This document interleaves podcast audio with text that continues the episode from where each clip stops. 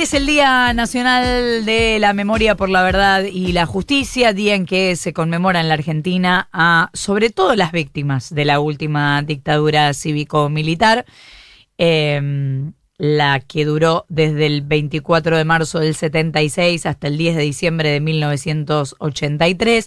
Hablábamos con Nico cuando empezaba el programa sobre de qué manera se construye la memoria colectiva, de qué manera se busca que quienes no prestan atención a esa memoria puedan eh, de alguna manera eh, ser parte de, esta comunión y, y, también de esta forma de hacer que esto, este recuerdo, perdure en el tiempo para que no se repita.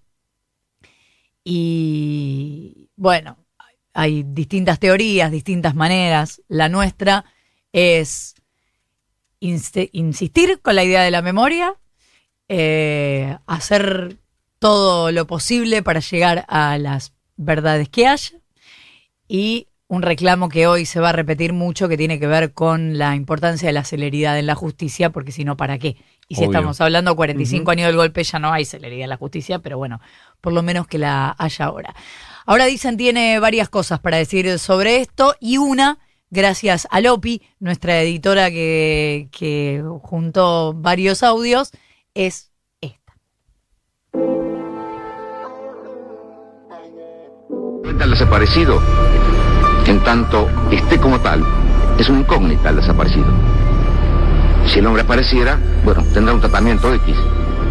Y si la desaparición se convirtiera en certeza de su fallecimiento, tiene un tratamiento Z. Pero mientras sea desaparecido, no, no puede tener ningún tratamiento especial. Es una incógnita, es un desaparecido no tiene entidad, no está, ni muerto ni vivo, está desaparecido. ¿Por qué no nos dicen a nosotros si están vivos, si están muertos? ¿Por qué no nos dicen? Si le buscamos eso nada más, que nos, que nos respondan nada más, después nos retiramos. Eh, mi hija estaba embarazada de cinco meses cuando se la llevaron. Mi nieto tiene que haber nacido en agosto del año pasado. Hasta ahora no he podido saber nada de él. Lo único que sabemos es que los chicos nacen, pero se los, eh, pero se los dejan en los establecimientos así, este, casas cunas con NN. Y no podemos encontrarnos nunca con nuestros nietos. Policía venía y le pedía el documento a la madre más tímida, la que venía el primer día. Le sacaba el documento y claro, esa madre se moría de miedo, después no quería volver. Entonces un día dijimos, no, mira, cuando le pide el documento a uno le damos todas. Y en aquella época tenían un digicón en los autos. La gente no sabe qué digicón ahora con todo lo fantástico que hay ahora. Pero bueno, era un aparatejo y tenían que meter documento por documento. Entonces, en vez de tres minutos de carne parada, nos quedamos media hora porque el tipo tardaba un montón en pasar cada documento.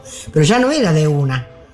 Ya eso nos hacía cada vez más unidas, porque ya no era de una, era, era de varias.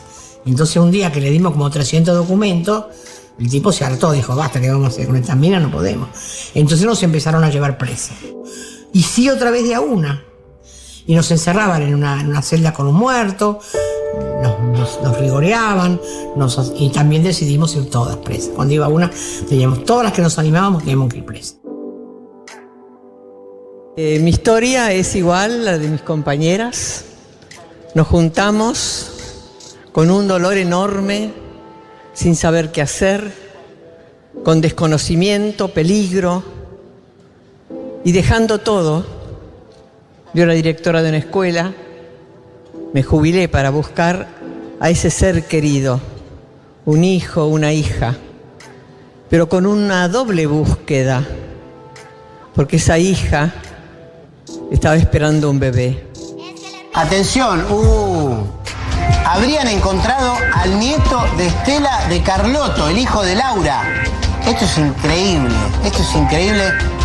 Es, es para llorar, ¿no? Ojalá se confirme, Dios quiera. Recuperaron al nieto de Estela de Carlotto tras 37 años de búsqueda. Información de último momento y es una muy buena noticia. Recuperaron al nieto de Estela de Carlotto tras 37 años de búsqueda. Condenando al teniente general Jorge Rafael Videla a la pena de reclusión perpetua, inhabilitación absoluta perpetua. De la represión ilegal. Señores jueces, Quiero renunciar expresamente a toda pretensión de originalidad para cerrar esta requisitoria. Quiero utilizar una frase que no me pertenece, porque pertenece ya a todo el pueblo argentino. Señores jueces, nunca más, nunca más, nunca más, nunca más. Silencio en la sala. Silencio. Personal policial desaloje la sala. Desaloje la sala, personal policial. Por de pie. De pie, por favor, silencio en la sala.